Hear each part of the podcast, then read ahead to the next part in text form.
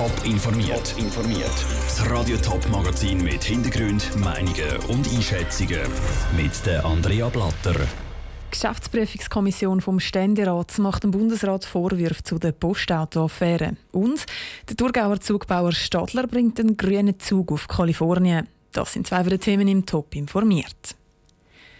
Die Postauto-Affäre hat vor zwei Jahren für einen Haufen Wirbel gesorgt. Es ist herausgekommen, dass Postauto jahrelang die Buchhaltung frisiert hat, auf Kosten der Steuerzahler. Die Geschäftsprüfungskommission vom Ständerat fordert jetzt, dass der Bundesrat das bundesnähe Betrieb genauer auf die Finger schaut. Dominik Meyerberg. Der Bericht ist lang. Auf 165 Seiten steht, was alles schiefgegangen ist. Der Bericht kommt vor der Geschäftsprüfungskommission vom Ständerat. Der Joachim Eder ist Mitglied von dieser Kommission. Wir verurteilen die Unregelmäßigkeit von diesen Buchungspraxis auf das Schärfste. Wir können auch nicht verstehen, äh, dass man interne Aufsicht äh, und auch externe Revisionen, dass sie das nicht früher gemerkt haben. Der Bericht ist während 19 Monaten entstanden. 25 Personen sind angehört worden, darunter auch Bundesräte und Direktoren von Departementen. An der Post ist also zu wenig auf die Finger geschaut worden. Da ist natürlich auch ein gewisses Vertrauen weg. Vertrauen spielt natürlich schon auch eine Rolle. Oder? Und grundsätzlich ist es natürlich schwierig, wenn man am Schluss muss feststellen muss, man kann Personen oder Organen nicht das Vertrauen gegenüberbringen, wo, wo man eigentlich sollte können, äh, erwarten sollte. Das ist eine schwierige Ausgangslage. Aus diesem Bericht gibt es jetzt nicht weniger als 15 Empfehlungen und sieben parlamentarische Vorstöße zuhanden vom Bundesrat. Daraus gibt es jetzt auch klare Forderungen. Das ist eine Motion, wo eine Aufsicht, äh, eine stärkere Aufsicht vom Bundesrat über die bundesnahen Unternehmungen verlangt und auch einen entsprechenden äh, Bundesratsausschuss. Das ist die Motion. Und dann gibt es noch sechs entsprechende äh, Postulate. Und das Parlament wird sich dann also im Ständerat äh, in der Wintersession mit diesen Vorstößen können auseinandersetzen Und äh, ich persönlich bin gespannt, wie der Bundesrat zu diesen Stellung nimmt. Joachim Eder hält aber auch fest, dass ab dem Bekanntwerden der Missstände der Bundesrat und das Departement angemessen reagiert haben. Und schlussendlich sind an diesem Debakel noch die Führung von Postauto die Schuld. Der Beitrag von Dominik Meyerberg. Der Bundesrat muss jetzt bis im Februar noch Stellung nehmen zum Bericht.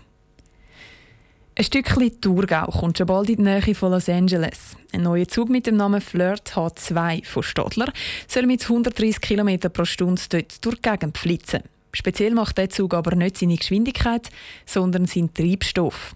Lucia Niffeler. Wasserstoff ist der Treibstoff der Zukunft. Dieser Meinung sind viele Forscher. Die Firma Stadler im Thurgau plant darum den Bau eines Zug, der mit Wasserstoff betrieben wird. Hergestellt wird Wasserstoff in einer chemischen Reaktion.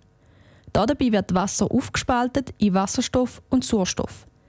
Zum Wasserstoff als Treibstoff einsetzen, braucht es eine Brennstoffzelle. Was die macht, erklärte Axel Lehmann, Vertriebsleiter bei der Stadler Rain Management AG. Und genauso macht die Brennstoffzelle dann eigentlich andersrum. Das heißt, man verbindet wieder den Wasserstoff durch eine chemische Reaktion mit dem Sauerstoff und kriegt dann damit Wärme und elektrische Energie frei. Es entsteht dann einfach Strom. Der Vorteil vom Wasserstoff ist, dass die Verbrennung emissionsfrei ist. Es gibt also kein Abgas. Als Abfallprodukt entsteht nämlich nur Wasserdampf und Wasser. Der Nachteil ist, dass der Wirkungsgrad nicht so hoch ist. Das heißt, es geht bei der Verbrennung viel Energie verloren. Gefährlicher als die jetzigen Dieselfahrzeuge sind Wasserstoffzüge aber nicht. Es ist natürlich ein brennbares Material, das haben Sie aber auch beim Sprit oder beim Diesel. Und wir sind natürlich im Zugsektor sehr sicherheitsbewusst und sind sehr darauf bedacht, dass das eben alles funktioniert. Und da haben wir natürlich ganz strenge Brandschutznormen. Äh, das heißt, da gibt es keine besondere oder mehr Gefahren, als Sie auch haben mit einem ganz normalen Dieselfahrzeug. In der Schweiz braucht es aber kein Wasserstoffzeug, findet er. Der Schweizer Bahnverkehr sei schon grün. Züge fahren mit Strom, im Gegensatz zu den USA, wo Dieselloks eingesetzt werden. Allerdings sieht er Wasserstoff als grüne Alternative für den Bus- und Autoverkehr. Der Beitrag von Lucia Niffeler. Entwickelt ist er noch nicht, der neue Wasserstoffzug. In fünf Jahren soll er aber dann im Süden von Kalifornien unterwegs sein. Fünf Zürcher Regierungsräte sind abgebildet auf dem Wahlinserat für den FDP-Ständeratskandidat Rudi Noser. Alle fünf mit Namen, Partei und Funktion. Das stört die JUSO. Sie hat darum eine Stimmrechtsbeschwerde eingereicht. Am Morgen ist herausgekommen, dass der Regierungsrat nicht auf diese Beschwerden eintritt. Jetzt geht die JUSO darum vor Bundesgericht. Wie andere Parteien auf das reagieren, im Beitrag von Patrick Walter.